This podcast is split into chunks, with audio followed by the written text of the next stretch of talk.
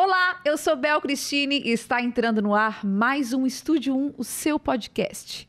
TDAH, TOD, TEA, certamente você já ouviu muito essas siglas por aí.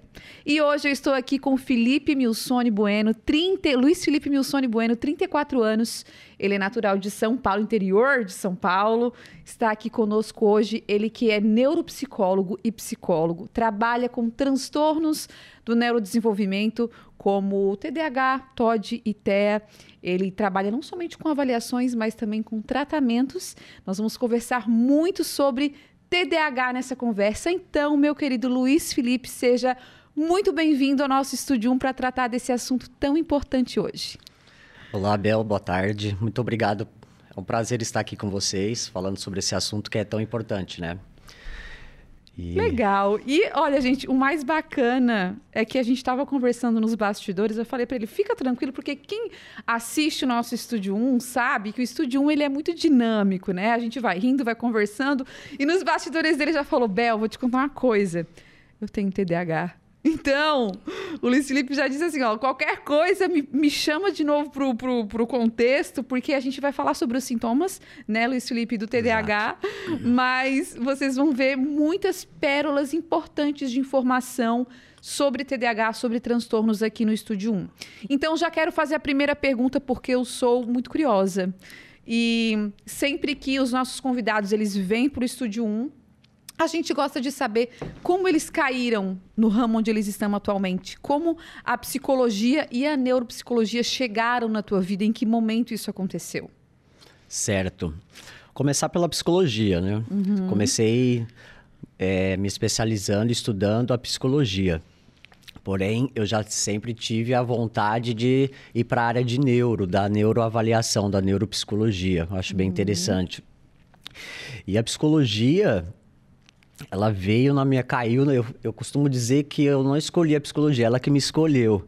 Porque eu sempre fui muito engajado nesses assuntos, né? uhum. né? Principalmente que eu sabia que. Eu sempre falava para minha mãe, para minha família: meu, eu devo ter alguma coisa, eu sou diferente, né? E eu mal sabia que era o TDAH. Uhum. Então, conforme eu fui me diagnosticando, entendendo que eu tinha uma as dificuldades que eu tinha estavam relacionadas a um transtorno, eu decidi me engajar mais e cair de cabeça na psicologia, porque é uma área da psicologia. Uhum. Então, a princípio, para me entender e poder também começar a trabalhar e ajudar as pessoas com TDAH, Sim. não só com TDAH, né, em todo o contexto de transtornos psiquiátricos. Uhum. Então, a uhum. psicologia é uma área que nós trabalhamos o quê? Não só com os transtornos, mas a princípio, primeiramente, com o estilo de vida.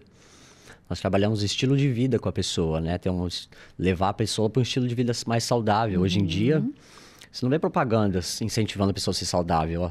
E sim para consumir isso, aquilo. Né? Se você quer ser saudável, você tem que descobrir como é. Uhum. Então, é, o, o estilo de vida não saudável acaba podendo desenvolver alguns transtornos, algumas dificuldades, desencadear alguns transtornos, né? Uhum.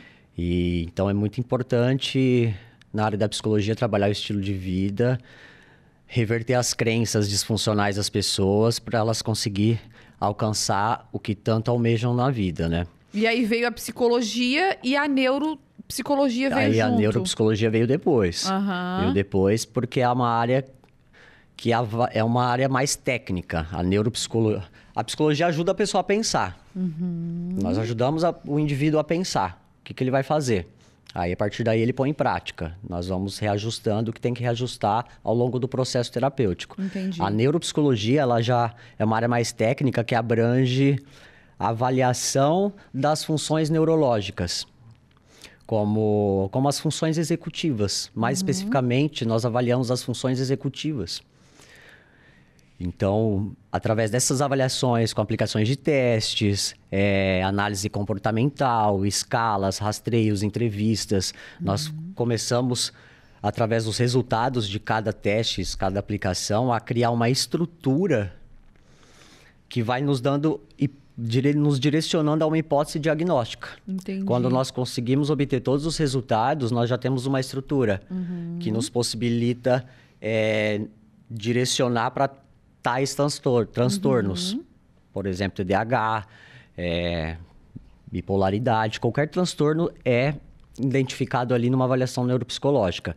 Então, através dessa identificação, nós começamos a desenvolver ferramentas terapêuticas também, né, de organização, todo o estilo de vida também para habilitar ou reabilitar essas funções neurológicas que estão afetadas ou que não desenvolveram como deveria desenvolver para dentro daquela faixa etária do indivíduo, entendeu? Entendi. Então a psicologia trabalha o estilo de vida, ajuda o indivíduo a pensar uhum. sobre aquela dificuldade ou aquele sofrimento.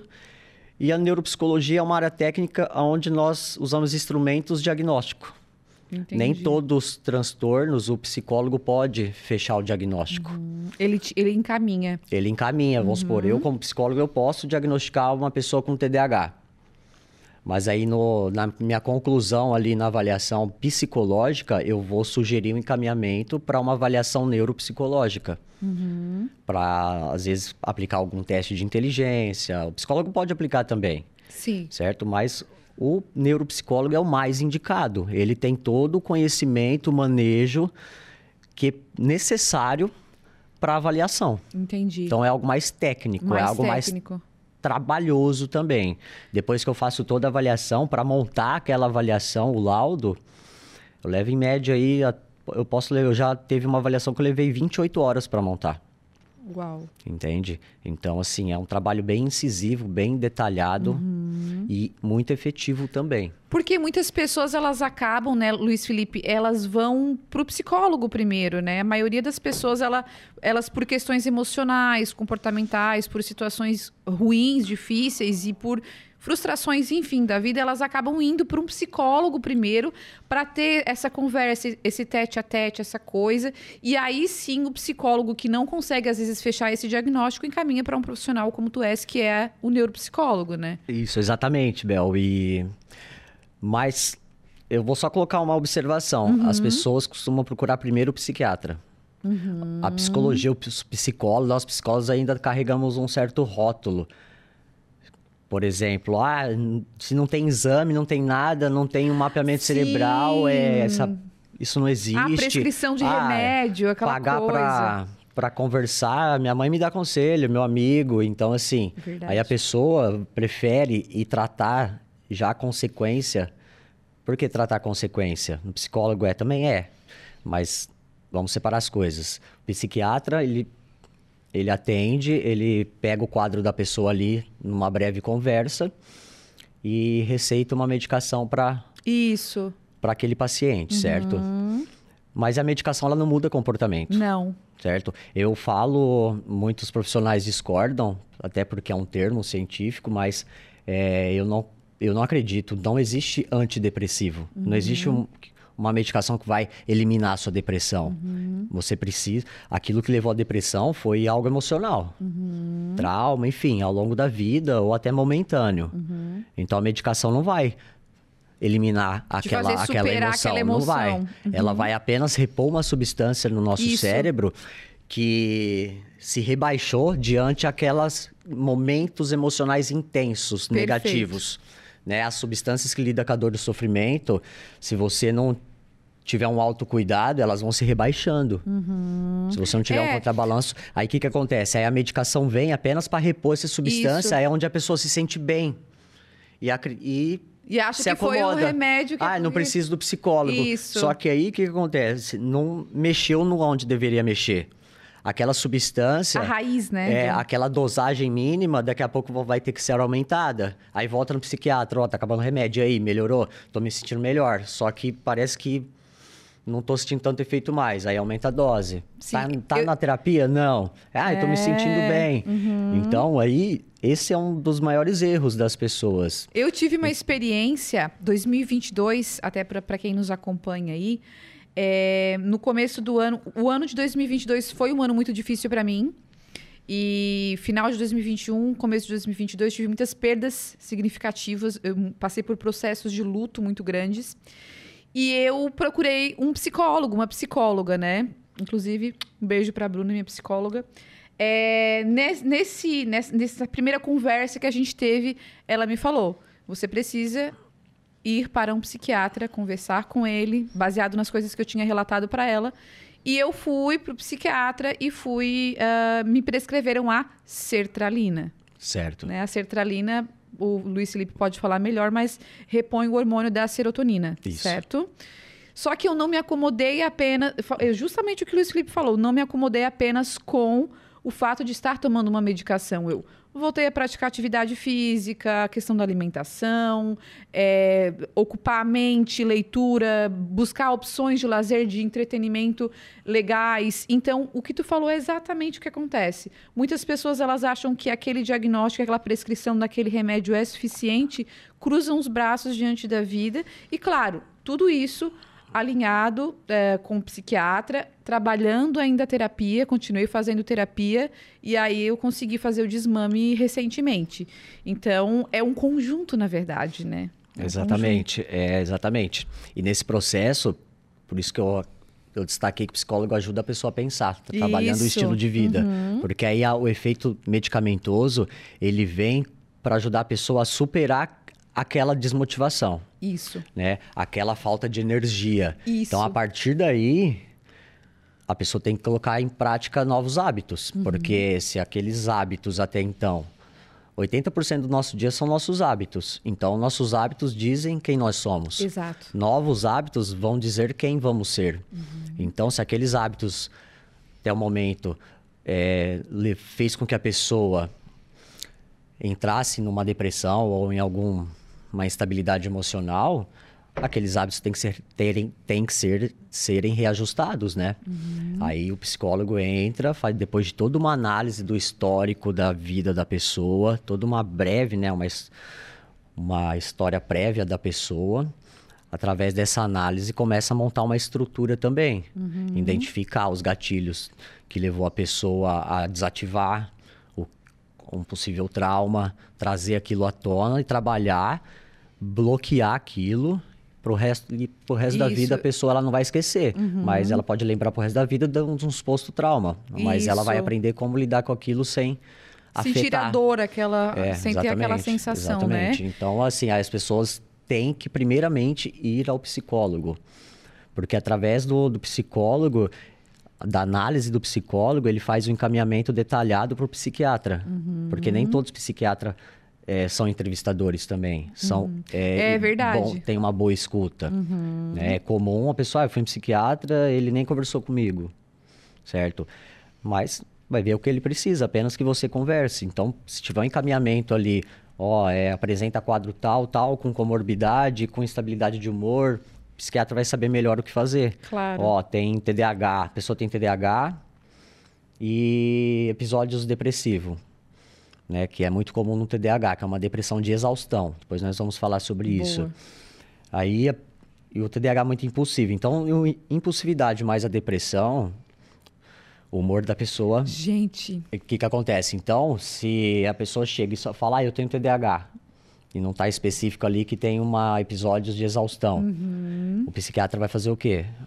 Estimulante. Uhum. É a principal medicação do TDAH. Uhum. Mas se ele sabe que tem uma questão de humor ali, primeiramente, qual é o tratamento? Estabilizar o humor. Sim. Uma medicação, um suplemento, né? Dependendo do nível que tá, precisa da medicação, não tem como.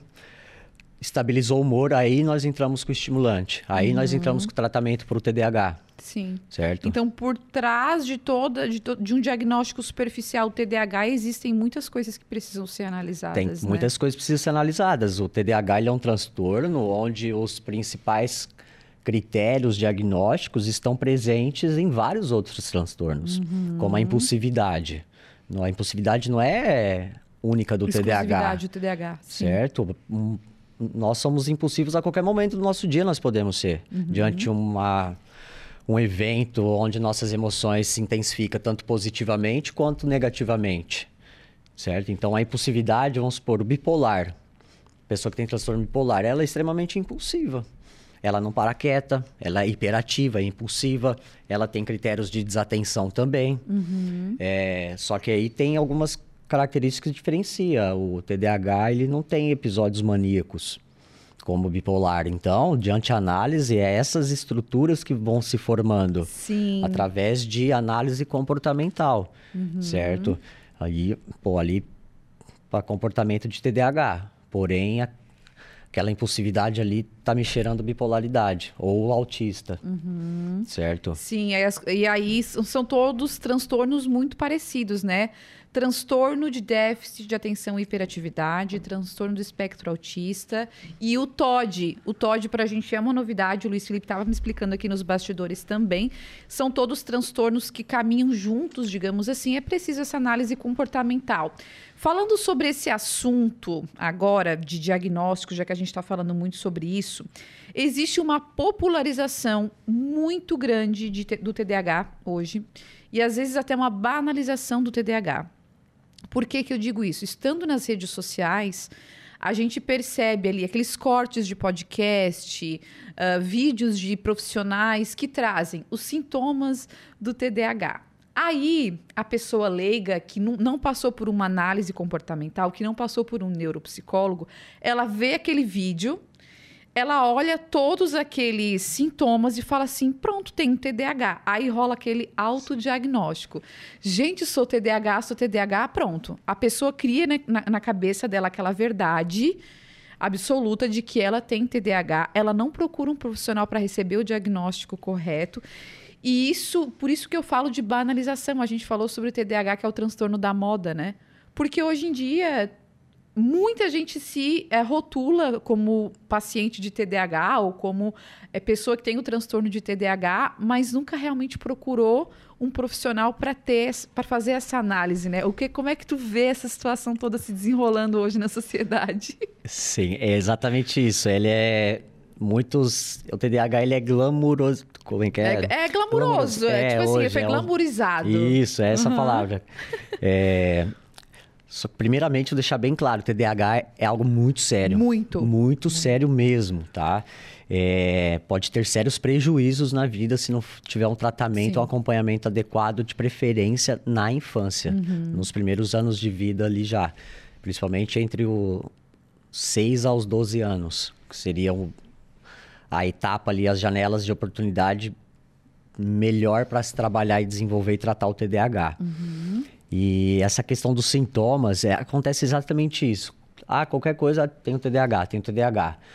Mas existe uma, uma diferença entre a desatenção. O pr- principal critério do TDAH, todos os TDAH têm que ter, que é o critério de desatenção, certo? Qualquer um pode ter desatenção. Se eu estou numa reunião chata, numa palestra chata, Assim, Tô numa palestra chata, pô, duas horas de palestra. Eu não tenho TDAH. E eu não consigo Perde prestar atenção. É, eu começo a mexer, me distrair. Sim. Ah, e, pô, não consigo prestar atenção em nada na Isso não palestra. faz eu de tenho mim uma TDAH. pessoa que tem TDAH. É, não, é diferente a desatenção Uhum. do TDAH, é de- diferente a desatenção de quem tá com depressão, de quem tá com ansiedade, de quem tem toque, do bipolar. Então, a desatenção, ela pode ser apenas pelo estilo de vida da pessoa. A hiperatividade, a impulsividade. Por exemplo, uma pessoa que não dorme direito. A pessoa vai ter os mesmos sintomas do TDAH. Ela vai virar um TDAHzão. Não vai desenvolver o TDAH, mas ela vai possuir os mesmos sintomas. Né? E o sono é o nosso pilar da saúde É. mental. Muitos não acreditam, muitos até me contrariam. Tipo, ah, eu durmo 4, 5 horas e produzo um Tá monte. Meu, não fala besteira. Sim. O sono é muito importante, A ele é o pilar, ele é o pilar, meu. É né, ali gente? durante o sono que canaliza a memória, que prepara você para outro dia, que estoca a energia que você produziu num dia anterior, usa um pouco ela e estoca para você usar no outro dia. Então o sono, ele é o principal. Então, aí o que, que acontece? Se a pessoa não tem um estilo de vida saudável, ela vai ter os mesmos sintomas do TDAH. Vai ser impulsiva, vai ter tolerância baixa, Uhum. né? vai ficar desatenta em algum momento fadiga, cansa. Então, assim, resumindo, os sintomas do TDAH, eles se enquadram em sintomas de diversos outros transtor- transtornos. Então, precisa sim de uma avaliação. Primeiramente, a pessoa tem que se olhar no espelho. Pô, como é que tá meu estilo de vida? Por que, que eu tô desatento? Por que, que eu tô ansioso? Por que, que eu tô triste? Por que, que eu tô sem motivação? Certo? Aí vai lá pesquisar, ver que tudo isso é um TDAH que tem. Exato. Certo? Mas o TDAH tem todos os dias ao longo da vida. É crônico. Não é em episódios, certo? A desatenção do TDAH é 24 horas por dia. Não é em episódios. Sim. Né? O desânimo, o TDAH, que são pessoas instável emocionalmente, uhum. né? Tem, nós falamos que é 880, não tem meio termo. Ou tá desativo ou tá muito ativo. Uhum. Então acontece isso, meu. É muito confundido e as pessoas já ah, é TDAH. Isso. Vou tomar aquele remedinho que pum, isso. Tá, o cérebro vira uma bala, né? Que são os estimulantes, uhum. como a ritalina, né? Que é o metilfenidato e os derivados de anfetamina, como o Venvance. Uhum. As pessoas amam essas medicações. Certo? Elas dão aquele gás. É, mas assim, quem precisa é o TDAH, não são as pessoas. Uhum. Certo? É as substâncias que elas são liberadas com esses estimulantes, o TDAH tem baixa. Uhum. Tem TDAH que nem tem praticamente essa substância. Então, a pessoa que não tem TDAH, ela tem essa substância. Quando ela toma o estimulante, fica em excesso. Uhum. Então, a pessoa acaba tendo mais dificuldade, fica eufórica, não para, isso, aquilo, e não, não consegue focar em algo. Quer fo... Não consegue, meu. Então, assim, é, as pessoas usam para estudar. Isso, verdade. Para ter melhor desempenho, mas está criando uma dependência química apenas. Uhum, verdade. Diferente do TDAH, que é muito Sim. difícil criar uma dependência química, porque quando você toma é um a medicação, verdade, você apenas né? repõe, estabiliza a substância. Uhum. Certo? Uhum. Aí, através da, do processo terapêutico de uma organização, nós tentamos criar um contrabalanço para a pessoa ter essas substâncias liberadas naturalmente. Uhum. Então, voltando nos sintomas, as pessoas têm que tomar cuidado sim, meu. Ah, qualquer coisa é TDAH. Tá, se você acha que é TDAH, então por que não vai fazer uma avaliação? Né? E, e, tem que ser feito, não tem adianta, que tem que ser feito, porque os sintomas, principalmente nos dias de hoje, onde ninguém é sal, 100% saudável, é impossível, então você pode sim, a qualquer momento, ter características de uma pessoa com TDAH. Sim. Certo? E principalmente pessoas hiperativas. Ah, sou hiperativa. Nem todo mundo que é hiperativo é TDAH. Sim. A hiperatividade não é um componente, uma característica exclusiva, é, exclusiva do TDAH. Do TDAH. Uhum. Ele é um dos critérios que pode ou não estar presente. O, a hiperatividade do TDAH que tem que estar presente é a mental. Uhum. A pessoa pode ser aquele desatento, tá? Aqui assim, ó mas a cabeça tá tu, tu, tu, a, tu, milhão. a milhão. O TDAH, ele nada mais é que um cérebro que funciona em média cinco vezes mais rápido. Uau. É um cérebro, nós chamamos de transtorno de alta performance, uhum. certo? Por quê? Porque é um cérebro que trabalha em alta performance, ele não para. Por isso é tão exaustivo, né? Por isso que é tão exaustivo, cansativo. é cansativo ter TDAH. É. Não para, a não mente para. não para. E é, uma, é um cérebro onde está tudo solto. Os pensamentos estão soltos, está tudo solto. Uhum. Certo? Então, é, e muitos desses pensamentos se perdem e outros se transformam em ações. Sim. Lembrando que todos os pensamentos o cérebro entende como verdade. Então, cada pensamento que você tem, ele já cria um mecanismo para aquele pensamento. Sim. Então, agora imagine um TDAH, que os pensamentos não param. Quantos mecanismos por minuto ou ele tenta criar para aqueles pensamentos. Gente. Então é uma feira de peixe. Uhum. Tá, tá, tá, tá, tá, tá, uma, é, um, é uma feira, o uma, cérebro não para. Uma coisa, gente, que é, a gente falou sobre a seriedade do TDAH, do diagnóstico é, correto do TDAH e a convivência com pessoas que têm o TDAH também é uma convivência que o diagnóstico é muito importante. Porque a gente vê aí muitos relacionamentos eu falo de um âmbito geral, um relacionamento dentro do trabalho, dentro do ambiente escolar, dentro de uma família, do funcionamento de uma família, uh, um relacionamento com o cônjuge, com o filho, são muito influenciados pelos comportamentos que são oriundos de pessoas com transtorno. Então, por isso que é tão importante o diagnóstico correto, porque as pessoas que estão no teu, no teu ali no teu círculo, né, social, elas vão também aprender a lidar com você que tem o TDAH. É muito difícil porque uh, nós não somos pessoas que não têm. Eu acho que eu não tenho, né, gente? Agora eu vou até marcar uma, marcar uma consulta com o Felipe, com o Luiz Felipe, porque algumas dúvidas pairam na minha mente. Mas falando de pessoas que não têm o TDAH, é, é difícil a convivência, é difícil lidar quando tu não sabe como lidar. Sim. Por exemplo, para ti, né, que avalia as, as duas situações, tu tem os, os pacientes, tu tem as pessoas que acompanham, qual é a maior queixa de pessoas que, que convivem com TDAH, por exemplo? a maior queixa, as maiores queixas, principalmente dos pais, tá? Uhum. Eu vou colocar uma frase que eu escutei muito ao longo da minha vida. Meu filho, por que, que você não acaba nada que começa? Muito! Isso é muito comum. É. Esse é o mais comum, tá? Ah, não presta atenção em nada. É super inteligente, mas na hora de executar Isso. é um preguiçoso, né? É, eu, eu já tive tantos rótulos, né? É, principalmente eu tenho dó da minha mãe ao longo da minha vida, o tanto que ela foi pressionada pelo mundo ao redor. Sim. Por isso que eu falo, o problema do TDAH não é o TDAH, não é quem tem TDAH, são as pessoas que não têm ao nosso redor, que tem que aprender a conviver, Exato. tem que aprender a entender. Uhum. É, e, e das características assim que mais pesa para quem convive é a impulsividade do TDAH. É impulsividade. Isso também vai depender do funcionamento de cada família, uhum. né? De cada ambiente. Claro. Mas a impulsividade é o que faz com que as famílias que têm famílias TDAH tenham mais conflitos, uhum. né? As, as, e a maioria deles nem de propósito são, uhum. por causa dessa desregulação emocional Claro. também do TDAH.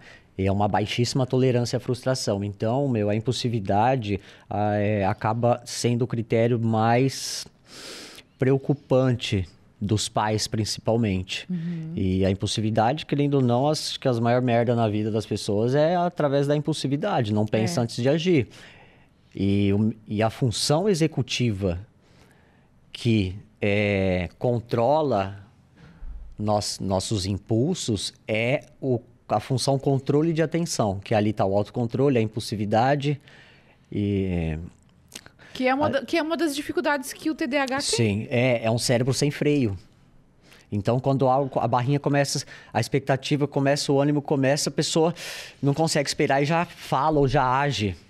Né? Como fazer uma prova. É, tá ali, é, coloca a opção 3, aí quando foi ver era 6. Foi no impulso. Foi no impulso, não leu, não releu. Então, a impulsividade ela acaba sendo os critérios mais preocupantes pelos conflitos, pelo que, pelos prejuízos, por Exato. abandonar as coisas. As consequências são Certo, ruins, é. né? Então, assim, é, é, a impulsividade nos relacionamentos amorosos também, ela acaba se tornando bem complicada. É muito difícil um TDAH manter relacionamentos por Muito, muito, tempo. difícil. Não só relacionamentos, como trabalhos, como qualquer atividade que tenta se engajar. Porque Precisa ter muito estímulo, né, Luiz Felipe? O tempo inteiro ser estimulado de alguma forma. o TDAH né? precisa, mas, assim, vamos lá. É, o TDAH, ele tem um déficit, uma das funções é o planejamento a longo prazo. Hum. Nós precisamos de dopamina. Deixa eu só colocar a parte neurobiológica para nós, para você seguir meu raciocínio. O TDAH, ele, ele é uma, ele é um funcionamento alterado, um funcionamento cerebral alterado, uma alteração química, onde dois neurotransmissores são produzidos em níveis mais baixos, que é a dopamina e a noradrenalina. Então, o que, que seria a dopamina, em termos simples? É a busca por motivação, a busca pelo prazer. É aquilo que faz você executar o movimento. Para mim, beber água aqui, eu preciso liberar uma carga de dopamina. Eu vou ter um estímulo da minha sede, tô com sede. Aí eu libero a dopamina para poder pegar o copo e beber a água. E enquanto eu tô bebendo água, o que mantém eu bebendo água é a noradrenalina. O que eu quero dizer é o quê? Então a dopamina faz você agir e a noradrenalina faz você fi- ficar engajado, ter energia para manter aquela atividade, aquilo que você começou a fazer. Certo? Então esse é o princípio. Essas são as duas substâncias que controlam nosso cortex pré-frontal, que fica atrás das nossas testas, que são responsáveis pelas tomadas de decisões, pelo planejamento a longo prazo, por fazer o cálculo daquele plano que você está projetando ali. Aí o que acontece? O TDAH usa a dopamina para projetar. Aí na hora de pôr em prática, ah, depois eu faço. Isso, procrastina. Procrastina. Então, o TDAH são, são procrastinadores natos, certo? Então, esse é o princípio, tá? E para destacar um dos sintomas do TDAH, eu acabei de ter um. Do que, que eu estava falando mesmo? Tu tava falando do- da dopamina. Antes da dopamina. Ó, dois TDAH conversando, que agora nem. Certo. Gente, é que assim, ó, é são tantas informações necessárias Sim. e importantes. A gente, eu falei sobre a dificuldade que o, as pessoas que têm TDAH têm de se relacionar, Isso, de exato. permanecer em relacionamentos por muito tempo, por Exatamente, exemplo. era, tava falando do relacionamento amoroso, na dificuldade Isso. de permanecer engajado. Aí eu falei do estímulo, né? Isso é. Então, assim, é, o TDAH ele realmente precisa de muita motivação, Uhum. certo? Porque ele precisa da dopamina. Entendeu? Vamos supor que um cérebro neurotípico que não tem TDAH, ele tem esse nível de dopamina.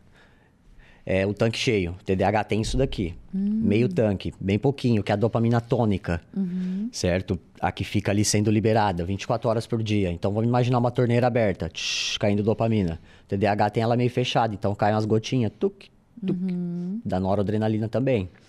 Então, o TDAH ele vive em busca de recompensas rápidas para tentar sempre estar nivelando essa dopamina. Então, Entendi. e para você conseguir planejar algo a longo prazo, como uma relação, um trabalho, ou um TCC da vida, qualquer atividade acadêmica, você precisa de dopamina. E para manter ela em prática, executar aquilo de uma forma efetiva, produtiva, você precisa de noradrenalina. Aí que, que onde entra a relação? O TDAH ele precisa de algo que uma relação que seja, esteja sempre tendo novidades, motivações. E relacionamento Uma- geralmente é, mas não é é assim, assim. é o que eu falo, o TDAH, ele é um funcionamento que exige que a pessoa seja saudável. É um, um ser humano que exige que seja ser humano, Uhum. que tenha bons relacionamentos, um estilo de vida saudável. Então, se o TDAH é regrado, ele, ele bate asa e voa. Uhum. Aí agora numa relação, o que, que costuma atrapalhar? Esquecimento de datas importantes, compromissos, impulsividade, né? Vamos supor, eu tive uma paciente que é uma- mulher com TDAH e um dos toques dela, uma das atividades dopaminérgicas dela também, era as plantas em casa, todo o jardim. E o marido, certa hora que ela não estava em casa, ele foi querer fazer uma surpresa lá e tal. Resumindo, ele acabou quebrando, danificando uma das plantas favoritas dela. Ela, quando viu, chegou e terminou o casamento. Deu ruim. Ela foi impulsiva. Entendeu? É, se frustrou tanto que, pum, terminou o casamento. Eles são casados hoje, mas Gente, naquele momento claro, ela terminou. A impulsividade, A levou ela impulsividade. Então, é, tem uma hora que cansa também a pessoa que convive. É. Ou vai se tratar, meu, dessa É. vai tratar essa impulsividade. Pô, você esqueceu que nós íamos no jantar do, de um ano de namoro, de um ano de casamento? Pô, Que entendeu? dia é mesmo, né? Aquela É, coisa, né? Então, assim, é... aí entra também o estilo de vida do casal, a organização. Vamos lá. Olha, é meio contraditório o cérebro TDAH, porque é um cérebro que exige organização, que o ambiente seja organizado. Mas eles não são organizados. É, exige- Eles organizam do jeito deles. É ou não é? Organiza- é, exige um ambiente organizado, limpo e que tenha harmonia. O ambiente conflituoso para o TDAH não, não funciona. Imagina um cérebro bagunçado dentro de um ambiente bagunçado. O TDAH fica todo bagunçado por dentro, meu, mais ainda. Só que não tem o combustível para se manter organizado. Não tem a dopamina, não tem aquela motivação para manter organizado. Por isso que o casal perfeito para o TDAH seria um toque. Né? E muitos TDAH acabam desenvolvendo o toque. E eu, eu moro sozinho há mais de 10 anos. Eu desenvolvi toque. Graças a Deus eu desenvolvi toque, porque eu, eu uso ele ao meu favor, senão minha casa ia ser extremamente um caos. Então, através do toque, eu usei ele ao meu favor, peguei os pontos positivos do transtorno e mantenho minha vida organizada, do meu jeito, mas está organizado, eu me sinto bem no ambiente. Então, tem essa questão da organização. Ah, é pedir para você lavar a louça. Pô, eu vou lembrar de lavar a louça quando eu ver ela chegando. Aí lava tudo correndo. É, esqueci de limpar a casa. Enfim, tem todas essas questões aí de organização, de impulsividade, de afeto, TDAH. Nós parecemos que dá a impressão que somos pessoas mais desapegadas, mas não somos. Eu, às vezes meu pai, ele me liga bravo. Pô, meu, tô há uma semana, duas semanas tô tentando falar com você, você não responde, pô. Visualiza e não responde. Pô, eu penso em responder toda hora, mas ai, daqui a pouco eu respondo. Daqui a pouco eu respondo. Aí dá a impressão que, pô, ele não gosta de mim, ele não quer saber de mim. Não, meu, eu penso todo dia no meu pai, na minha mãe, na minha família, na minha namorada. Mas eu pegar e entrar em contato, depois eu faço isso. A hora que der, eu faço. A hora que der, eu faço. Então acaba sendo mais distante. Mesmo sentimentalmente, sendo muito próximo e apegado, nós não demonstramos muito isso. Então acaba sendo, pô, ele é muito frio, desapegado, é, não se importa com as coisas, não se importa com ninguém. Gente. Então tem essas características, meu, e tudo por causa da alteração química. Luiz Felipe, gratidão, porque me ajudou a entender tanta coisa essa conversa nesse primeiro bloco. A gente vai para o intervalo e volta já, porque a gente não traz só os sintomas, as dificuldades, os desafios de lidar com TDAH e ser TDAH, mas também a gente vai falar sobre tratamento, sobre como melhorar, como resolver uh, paliativamente é, e tornar mais saudável a vida de um TDAH no nosso segundo bloco. Daqui a pouco a gente volta.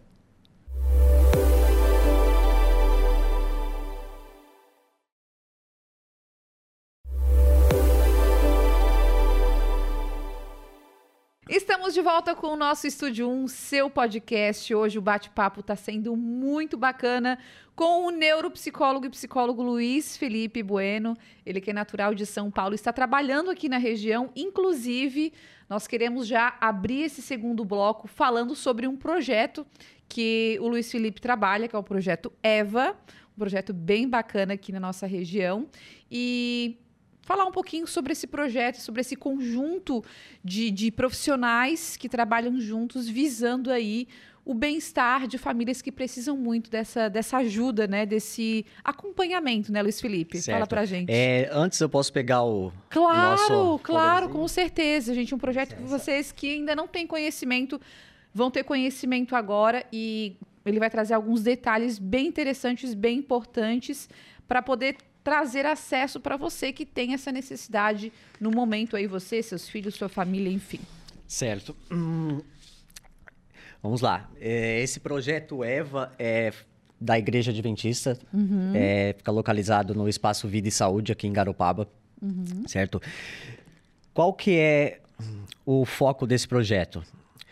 É o atendimento social, é poder fazer o acolhimento de famílias, de pessoas, é, que estão dentro do espectro autista. Uhum. Né? O foco principal do projeto EVA é a vida autista. Uhum. Porém, nós atendemos também TDAH, TOD, certo? Então, esse projeto, ele visa fazer o acolhimento, principalmente de famílias com menos condições, uhum. os tratamentos não são baratos. Uhum. E ali nós trabalhamos com uma, um leque de profissionais, uma equipe multiprofissional da área da saúde, saúde mental, como temos clínico geral, técnico enfermagem, enfermeiro domiciliar, psicólogos, psicólogas, informática, quiropra, quiro, quiropraxia. Uhum.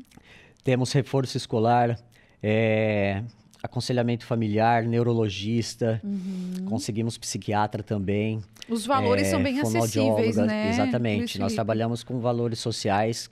É, posso falar o valor também? Claro, com certeza. Que é a 80 reais a sessão, a uhum. sessão e alguns profissionais têm outros pacotes também que são tudo a preço social. Então aí nós conseguimos até apadrinhar algumas famílias também. Uhum. É um projeto social muito interessante. Muito. Tem, nós começamos recente. Eu comecei a fazer parte depois também. Uhum. E está sendo muito bacana, muito bacana mesmo. É, eu convido todos para acessar e conhecer o Espaço Vida e Saúde da Igreja Adventista e o projeto EVA. Uhum. E então é isso, o foco é fazer o acolhimento tudo a preço social. Sim. As pessoas têm acesso a todos os profissionais da saúde ali necessário para um tratamento, seja ele qual for, a preço social. Até porque a gente estava conversando nos bastidores e a gente sabe que alguns transtornos, como o espectro autista, precisa de várias especialidades médicas ali atendendo, né? Então tu imagina às vezes uma família que tem uma, uma renda baixa, tendo que custear esses, esses profissionais no valor integral, às vezes em uma clínica ou em outro lugar. Então, esse projeto aí é, Sim, é fabuloso. É fabuloso, é o espaço, a estrutura que eles têm ali. É, destacar também a Janaína, que ela é a, o carro-chefe ali, é uma pessoa maravilhosa.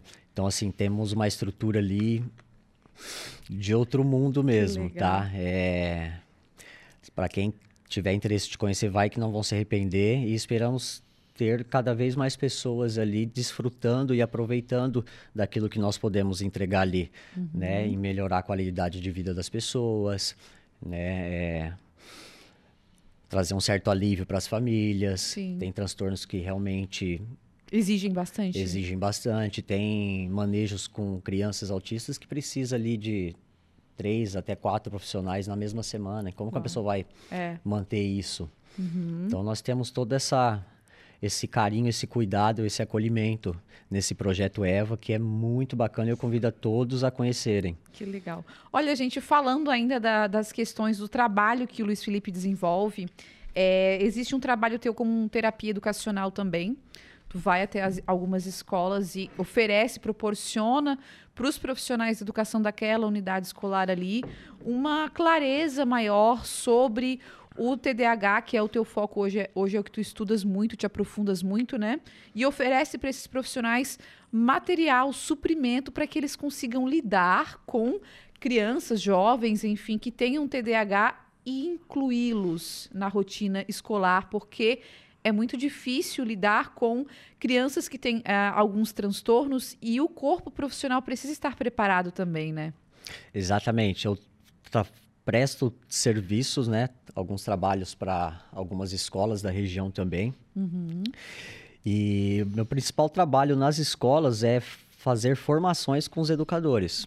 Todos os educadores ali da, daquela escola, certo? Com palestras, formações, cursos, não só sobre o TDAH, sobre outros transtornos também que são comuns dentro da escola, mas o foco é o TDAH. Sim.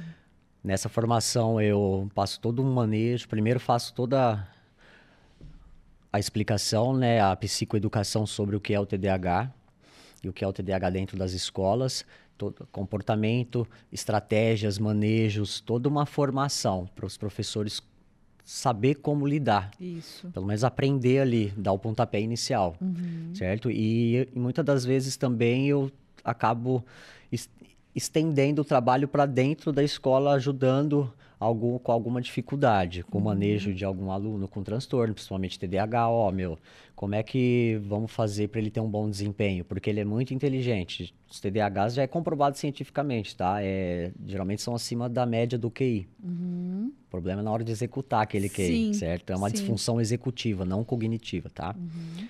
Então, é, aí tem todo esse trabalho também. Vou dar um exemplo é, de um trabalho que eu fiz recente. Dois alunos, uma menina e um menino com TDAH, dentro da mesma sala. São super inteligentes, conversam bem, eh, são sociais, educados, só que não param quieto. Um é muito hiperativo, não para quieto, se mexe. Ela também é, é hiperativa e não focava em nada, muito distraída. E o que, que acontece? Qual que é, vou resumir, qual que é a estratégia que eu usei? Eu conversei com o professor, né, com o coordenador e falei, ó, vamos fazer um teste. É, tira eles lá da frente. Não, mas não precisa ficar lá na frente. Não, eles vão tirar eles lá da frente. Vai colocar um em cada canto da sala lá no fundo, um metro e meio de distância de, das, outras, das outras carteiras, das outras crianças. Vamos fazer o teste. Por quê? Vamos pegar um menino Por quê? hiperativo.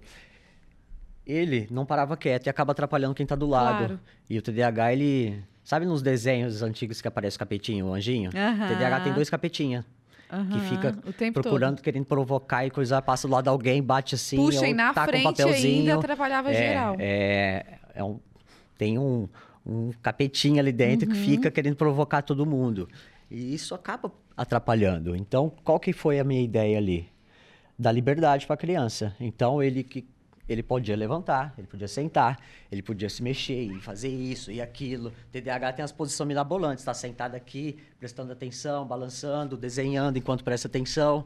Então, eles teram liberdade para, do jeito deles, conseguir focar Sem atrapalhar o foco sem dos atrapalhar outros. o foco dos outros. E sem ser atrapalhado pelos estímulos dos outros também. Porque Isso. ali a pessoa fica à vontade. E, e também é muito comum, se escuta muito, pô, ele não faz, ele não faz nada, não presta atenção em nada, mas tira 10 como? Sim, se ouve Por muito. quê? O TDAH, o cérebro TDAH, para conseguir focar em algo, precisa pegar uma parte do cérebro e focar em outro. Para ele se distrair com aquilo ali. Então, por exemplo, ele pode estar desenhando aqui, tu pode pegar um papel e começar a desenhar. Exatamente. Mas tu vai estar prestando atenção em tudo que eu vou estar falando. Exatamente. Então, tem crianças que tá lá, o professor tá explicando, a criança tá lá rabiscando. Uhum. Aí o professor passa assim, agora não é hora de rabiscar, e tira a folha. Perdeu a atenção Acabou, total. Meu. Ele estava rabiscando porque ele tava, era o jeito de ele focar no que Uau, o professor estava falando. Entendeu? Então, tem que ter toda, tem várias estratégias. Uhum. Eu já para conseguir uma criança que tem uma escola também, TDAH e TOD, era aquele que olhava a janela aberta, já corria e pulava. E super inteligente.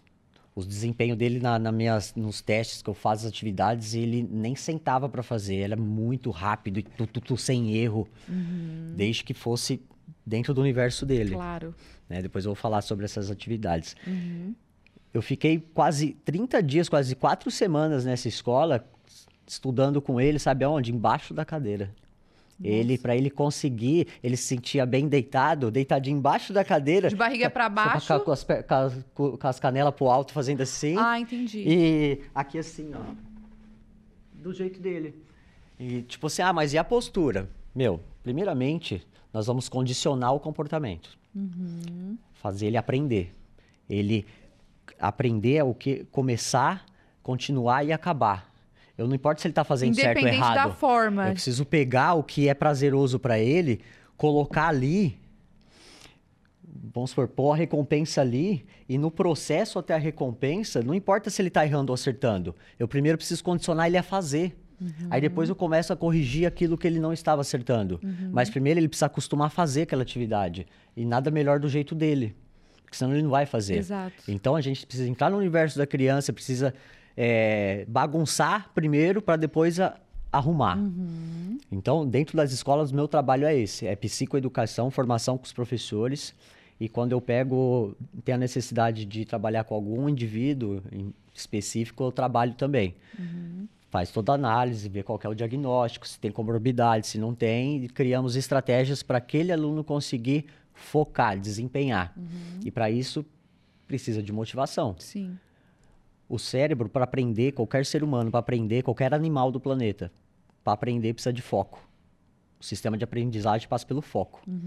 Só que o foco depende de outro mecanismo, que é a motivação. Para você focar, você precisa se motivar para focar em alguma coisa. Claro. Então, como que, que o- se a motivação depende da dopamina e o TDAH não tem, tem uma dosezinha baixa, então o TDAH é um- uma pessoa sem motivação. Estudar é uma atividade passiva, é chato. 80% não gosta. E quem gosta é o que chamam de CDF, o esquisito, né? Eu era esquisita. Então, é passivo, é uma não gera prazer. Então, nós temos que desenvolver atividades que vão gerar prazer para as crianças começarem a desenvolver aquelas funções, para não ficar, para não atrasar o desenvolvimento. Claro. Porque o TDAH não tem a ver com inteligência. Eu já falei, é cientificamente comprovado que muitos, ou até a maioria, têm um QI acima da média. O problema é executar ele. Então, a dificuldade de aprendizagem que gera no TDAH é pela falta, é pela distrabilidade, pela falta de foco. E acaba, tá lá. Olha só, na escola. A criança está sentada aqui, o professor está explicando. Aí passa uma borboleta na janela. Aí eu queria falar sobre os estímulos, É, as janelas. É, aí passa a borboleta. A borboleta é linda, né? As asas azuis, amarela, vermelha, aí a criança. O professor explicando, aí a criança olha, ou até mesmo um adolescente. Nossa, parece as borboletas lá do quintal do jardim da minha casa. Aí pronto, foi. Nossa, aí que legal, meu. Será que são primas da minha borboletinha lá em casa? Ah, nossa, em falar nisso, a hora que eu sair, eu vou passar na padaria para comprar uma paçoca. Entenderam? Ai, caramba, esqueci, Perdi. perdi. tudo. Então, não é porque não consegue aprender, é porque não consegue prestar atenção naquilo que tem que aprender, entendeu? Aí é onde que entra estratégias para poder fazer com que aquela criança consiga se motivar para focar e aprender. Sim, eu queria que tu falasse um pouquinho sobre, antes de a gente falar sobre os tratamentos, né, para alguns transtornos, é, falasse um pouquinho sobre o tálamo, sobre a parte é, neurológica mesmo, as janelas que estão ali todas abertas, algumas fechadas.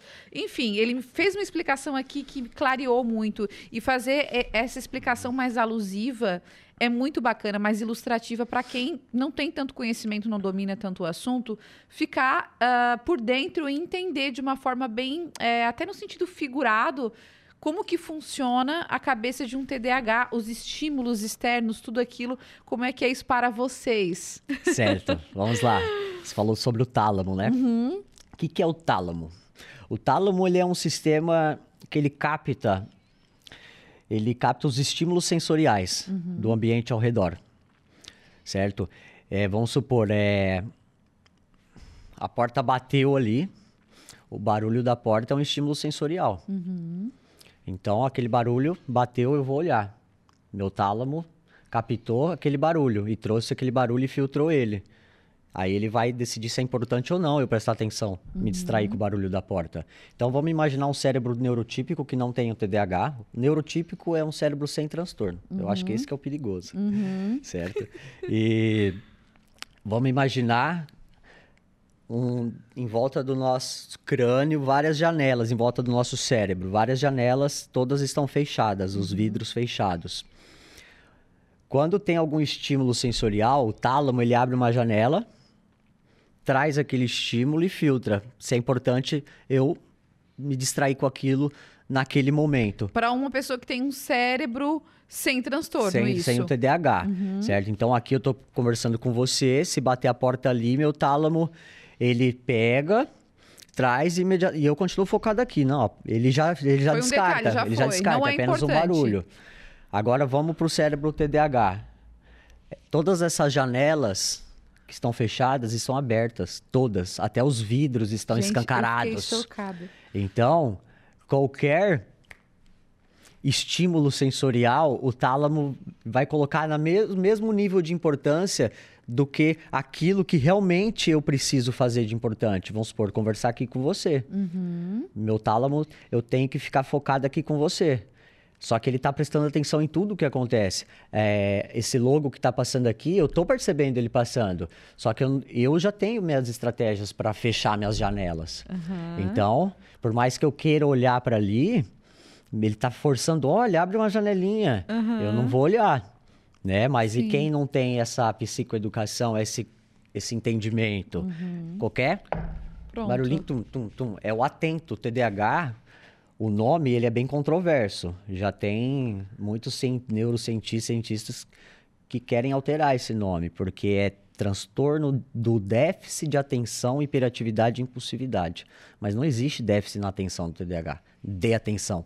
Podemos falar que é um déficit na atenção. O TDAH ele não tem falta, ele tem excesso de atenção, uhum. justamente por causa do tálamo. Entendi. Certo? Uma das questões, né, o tálamo. Então, é um cérebro sem filtro mesmo. Ele capta qualquer coisa. Tudo. Eu entro no ambiente, se eu usar isso ao meu favor, a favor do modo de falar, eu posso, passo pelo ambiente, se me perguntar, eu vou te falar, não, a pessoa tal, com camiseta cor tal, tal, tal, tal, tal, tal. Eu posso fazer esse mapeamento. Gente. Você entendeu? Eu uhum. consigo fazer esse mapeamento se eu treinar isso daí. Uhum. Uma pessoa pode fazer também, mas ela vai sempre estar tá direcionada. Por isso que o ambiente escolar é tão é, comprometedor para quem tem TDAH. Sim. Porque é muito estímulo o quer ver todo. quando eu chego na, nas escolas, primeira, eu entro naquela sala, meu, toda colorida. Uhum. Com aquela centopeia, com o alfabeto, dando a volta na sala. cada, cor, cada bolinha da centopeia é uma cor diferente, uma letra de, de cor diferente, aquele monte de número, foto, cartaz e é, armário com jogos, brincadeiras e isso. Limpa, sala é clean. Lógico, alguma coisinha ou outra, ok. Mas quanto menos estímulo, eu já mexo na iluminação, eu já começo a estruturar toda a sala. Eles te dão liberdade para isso. É na hora da educação física, na hora do intervalo, do recreio. Ambiente, sala de aula é foco, é estudar. Pode descontrair, pode, ótimo, mas não pode ter excesso de distrações. Olha só. Entendeu? Tem que ser o mínimo de distração possível. O TDAH, meu, tem. Ó, um lápis, uma caneta, borracha, o básico. O básico. Nada de canetinha colorida, ah, caneta vai pegar aquelas canetas lá glitter. do, da, da, da, Liga da Justiça que tem cinco cor. Aí a criança tá prestando atenção naquela aula chata pra caramba, que o professor não tem motivação, vamos Aham. supor, né? Nem todos conseguem motivar Isso. 30 alunos todo o dia inteiro. É. Aí, aí começa tic, tic, tic, mexer na cor e isso, de se distrair. Pronto. Então, é... Ah, mas e aí se for um elemento motivador para a criança escrever colorido? Ok, é, um, é, uma, é algo dopaminérgico para ela, vamos usar isso ao favor. Uhum. Mas não é uma regra.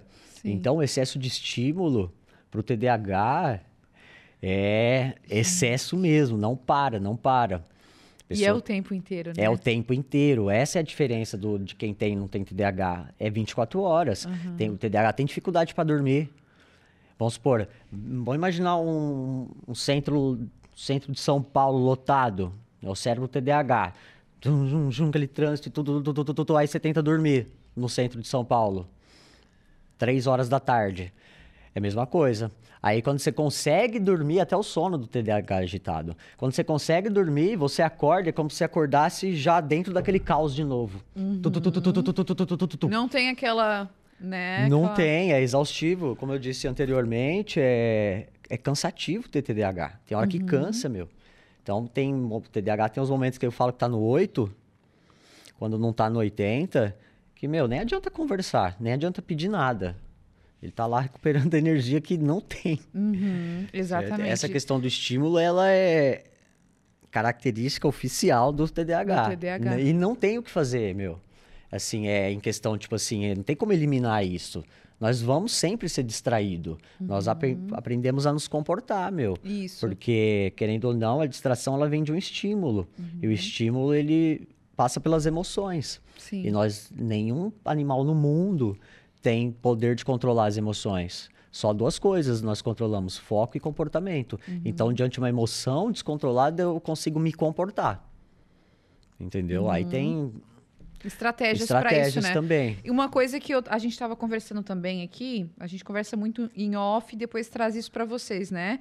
Que eu conheço pessoas que praticam muitos esportes, que, que se sentem estimuladas a praticarem muitos esportes e isso acaba sendo uma espécie de salvação para aquela pessoa, acaba sendo uma fuga, um, uma, um ambiente de de uh, sabe, aquela, aquela sensação de tipo assim, vou praticar tudo que eu puder de esporte, às vezes hiperfoca em alguns, foca muito naquilo ali, mas que é a salvação da vida da pessoa. O esporte literalmente salva a vida da pessoa, daquela, com, né? Com certeza, principalmente o TDAH, né? Já agora saindo já do contexto escolar, uhum.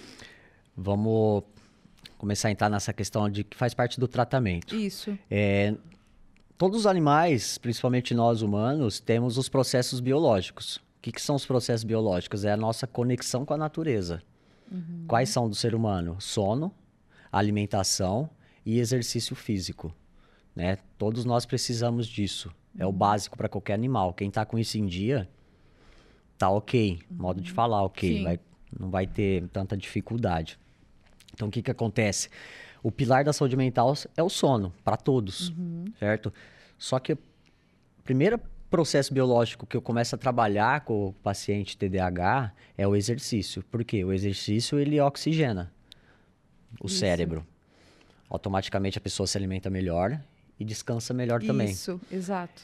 E outra, é, essa oxig... esse oxigênio que gera no nosso cérebro, dilata as veias, tudo, respirando melhor, tudo isso é dopamina, além de ser dopaminérgico e noradreninérgico, errei aqui, uhum. é, gera mais foco, mais energia, uhum. a pessoa é mais produtiva.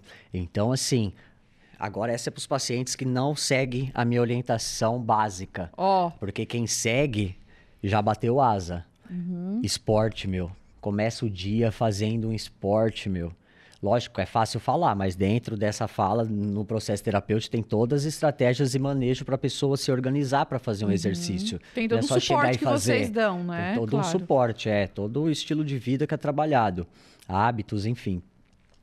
Então, meu, o que, que você acha de começar o, o dia fazendo uma corrida? Meu, o TDAH gastar energia correr é algo mais prazeroso. Pode ver que as crianças com TDAH sobem árvore, sobem muro, não É. param quieta. Elas precisam que sempre em busca de abastecer a dopamina, a noradrenalina. Então a criança, ela qualquer coisa pode ser dopaminérgica. Na vida adulta não. É. Então nós temos que encontrar certas atividades.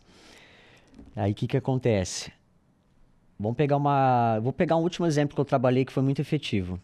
Uma criança que ela é extremamente desatenta, não consegue focar em nada na escola, só que ele adora andar de bicicleta. A atividade dopaminérgica dele, o foco, o hiperfoco dele é bicicleta. Só que ele estuda de manhã. E, meu, que ser humano estuda às 7 horas da manhã? Isso é contra a natureza, meu. É cientificamente provado que o sistema educacional, o horário que começa, a criança, o indivíduo não produz nada as primeiras horas ali, 7 às 8 horas da manhã. Uhum. Imagina um TDAH acabou de acordar. Que o ideal seria pedalar, no caso dele, antes de ir para a é escola. Isso, aí eu, aí eu conversei com a mãe, eu, mãe. Não, ele não, não deixa ele ir a pé para a escola, nem de bicicleta, meu. Ele é, ah, você sabe como ele é. Hum. Falei, eu sei como ele é, por isso que você tem que liberar ele para ir de bike. entendeu? É, vamos fazer o teste? Tá, lógico, dentro de responsabilidade, tudo organizado. Sim. Meu, foi o primeiro dia, foi dito e feito. Hoje ele só vai de bicicleta para a escola, porque as notas deles melhor... No... as notas deles na escola melhoraram. Eu tive até um feedback não só da mãe em relação a isso, como da escola. Ele não precisou ficar sentado na frente do professor, ele não precisou de estratégia nenhuma dentro da sala. A estratégia era gastar energia antes de ir para a escola, fazer um uhum. exercício. Tu aliou o que ele gostava. Aliou o que ele gostava, usei isso como vantagem, né? Porque uhum. nós temos que pegar as vantagens que os transtornos nos dão. Uhum. Essa parte eu, eu, sou bem polêmico e gera muito controvérsia. Eu não romantizo o TDAH, eu naturalizo ele, uhum. certo? Ó, é o seguinte, a sua natureza é essa, é assim, assim, assado, filho. Ou você vive, tá em suas mãos, ou você continua do jeito que tá, uhum. certo? Você é foda, tá? Uhum. Então, aí nós vamos trabalhar isso. Então, eu usei aquilo que é vantagem para ele e coloquei dentro de um processo desvantajoso para ele, que era estudar. Claro. Então, para ele, ele estudar, ele precisa antes fazer o exercício, certo? Que é o que dá o suporte para ele conseguir Sim. estudar depois. E uma já uma adulta que eu trabalho também, uma paciente com TDAH, ela trabalha em home office e tem que ficar em reuniões, coisas o dia todo e Nossa. vive agoniada, só que é uma pessoa que vai para academia todo dia à noite certo? E não estava dando resultado esse exercício à noite. À resultado noite, dá, mas para ela, para a rotina dela, e era complicado. Meu, já que você tem um perfil mais atleta, assim, gosta, não para, faz isso. Você acorda cedo pra caramba, meu. Você acorda às 6 horas da manhã. Você começa a trabalhar às 9. Uau, dá tempo, de boa. Já sabe o que fazer. Meu, mudou a vida dela. Hoje ela corre todo dia de manhã. Eu saio às vezes para trabalhar às 7 horas da manhã, ela tá chegando. Uhum. Ó, Luiz, Tô, produz o tempo, o dia todo, ela produz o dia todo, dorme bem, começou a comer Sono bem. Sono de qualidade. Entendeu? Porque claro. o, é o, o descanso é o segredo. Não existe sobrecarga emocional, sobrecarga de trabalho, que se você estiver descansando bem, você vai ficar sobrecarregado. Não vai. Uhum. Entendeu? É, o descanso é o segredo também. Então, para o TDAH, a primeira parte, quando nós começamos a pôr em prática, é o exercício. Eu trabalho o exercício. E uhum. quem não uhum. começa a fazer, tem mais dificuldade principalmente na vida adulta. Sim. Certo? Então o exercício ele é de extrema importância, gastar energia. E outra, tudo que a medicação estimulante para o TDAH libera, o exercício libera, e uhum. sem efeitos colaterais negativos. É. é. só positivos, até o cérebro entrar em modo aprendizagem, que é criar um hábito. Uhum. O TDAH demora mais, precisa uhum. ser mais incisivo, repetir, repetir, até o cérebro ter a recompensa, que é o sistema de recompensa. Sim. Olhar para aquilo que está fazendo, buscando um objetivo. Uhum. Certo? E pro TDAH também é difícil buscar um objetivo a longo prazo, como uma academia. Sim. Entendeu? Então, é assim. E tudo isso, meu, a forma mais fácil ou menos difícil para trabalhar, que eu trabalho, é com superação. O segredo pro TDAH é a superação. E para isso precisa se motivar. Então, para o adulto começar a tratar depois de adulto é muito difícil encontrar motivação e fazer a pessoa ser produtiva. Sim. Mostrar para ela o que é ser produtivo, fazer com aquele cérebro que não para quieto, que é extremamente produtivo no funcionamento aqui, uhum. colocar em prática. Uhum. Não parar quieto, buscar se motivar. Então nós temos toda uma estratégia também. Só que a minha maior estratégia é a psicoeducação. Não adianta, eu sei mil e umas ferramentas que a pessoa pode usar. Eu uso várias ferramentas. Só que o que, que adianta eu te dar várias ferramentas se você não tiver o conhecimento sobre aquilo? Para você desconstruir algo na vida, você precisa saber como foi construído, como aquilo funciona, uhum. para depois ir colocando tijolinho por tijolinho do seu jeito. Sim. Então, eu prefiro que a pessoa pegue aquela psicoeducação que ela entendeu e do jeito dela coloque em prática. Ó, oh, meu filho, agora você sabe. Então, eu vou te ajudar a modificar algumas coisas apenas um processo terapêutico. Vou a terapia te entregar é, umas ferramentas é, e tu vai. Aí você vai aperfeiçoar elas do seu jeito. Porque eu sempre falo, meu, se você se espelha em um professor, admira muito ele, se você copiar ele, você nunca vai ser melhor do que ele. Uhum. Certo? Você tem que usar aquilo que você aprendeu, aperfeiçoar do seu jeito, que aí você pode ser melhor que o seu professor. Uhum. Então, o TDAH, como ele precisa de motivação, quando ele conversa comigo, nossa, fica super motivado, isso, isso e aquilo, pode até começar a fazer, mas ele vai estar tá usando uma ferramenta que eu criei para ele, ele pode se desmotivar a qualquer momento e não fazer mais. Sim. Certo? Então, quando é da própria é, é, inspiração da pessoa, ela se sente mais motivada porque ela ela planeja do jeito dela, do jeito que ela vai conseguir fazer. Uhum. Então, depois da psicoeducação, eu trabalho apenas superação. Porque se o foco precisa da motivação, o TDAH não tem motivação, vamos fazer ele ser produtivo. O que, é ser produtivo? Não é sair fazendo um monte de coisa. Tipo, né, fazer tudo, tudo, tudo e sair riscando. Foca aí em tem, alguma tem muitos é, profissionais aí, principalmente no Instagram, com as páginas, com, é, ensinando técnicas de anotar de quadro, a técnica Pomodoro, isso e aquilo. O que, que adianta colocar lá 20 tarefas, sendo que aquela que você precisa fazer você não fez? Vamos supor, eu preciso fazer uma, uma avaliação neuropsicológica, montar aqui, eu estou com, com o resultado, preciso montar. Só que eu tenho minha casa, meus cães, eu tenho toda uma rotina, preciso fazer isso, preciso fazer aquilo, fazer aquilo, fazer aquilo, fazer um monte de coisa. Né? Pô, sou super produtivo, vou fazer tudo isso e depois eu faço isso aqui. Eu não vou fazer aquilo ali, meu. Ser produtivo não é eu fazer toda aquela lista e sair riscando tudo, é fazer o que realmente importa para mim. E pode ser uma. Se eu fizer uma que importa, ou começar a fazer aquela uma que importa, eu já estou sendo produtivo. Uhum. Certo? O que não é tão importante, mas que faz parte, não significa produtividade. Por um lado é, mas falando mais do TDAH, o ser produtivo é fazer aquilo que realmente precisa. Sendo chato ou prazeroso, é aquilo que vai motivar a pessoa, não é se frustrar. Porque a frustração não gera motivação, certo? Mas temos uma técnica que faz gerar a motivação, a frustração. Eu vou falar sobre isso também. Então, é trabalhar a superação. E na vida adulta é muito difícil. Na criança é mais fácil trabalhar a superação. Então, se a gente consegue trabalhar já desde com a criança, nos, entre os 6 aos 12 anos ali nessa etapa, principalmente se tiver a medicação, certo? Nós conseguimos desenvolver essas funções de superação, de planejamento a longo prazo, de cálculo, de paciência, de foco já na infância, onde a neuroplasticidade do cérebro é muito sensível. Então, qualquer estímulo pode modelar nosso cérebro uhum. e alterar nosso comportamento. Então, se não trabalhar na infância, fica muito difícil, mas é possível. Certo? Principalmente, um trabalhinho a mais. Principalmente a questão da medicação, porque o TDAH ele tem uma tendência ao uso de substâncias na adolescência e na vida adulta, drogas. Olha Por quê? Só. Porque por causa da baixa da dopamina, da dopamina e da noradrenalina, principalmente a dopamina, que é a busca pelo prazer.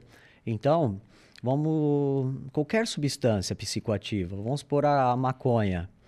A maconha ela não libera dopamina, mas a sensação que ela causa libera dopamina. Uhum. Então, quando o TDAH não trata quando é criança com a medicação, não repõe essa substância, quando entrar na adolescência, na vida adulta, onde você não pode mais ficar brincando, gastando e produzindo toda aquela dopamina, tudo, qualquer atividade prazerosa, brincar com isso daqui ia ser prazeroso, o que, que acontece?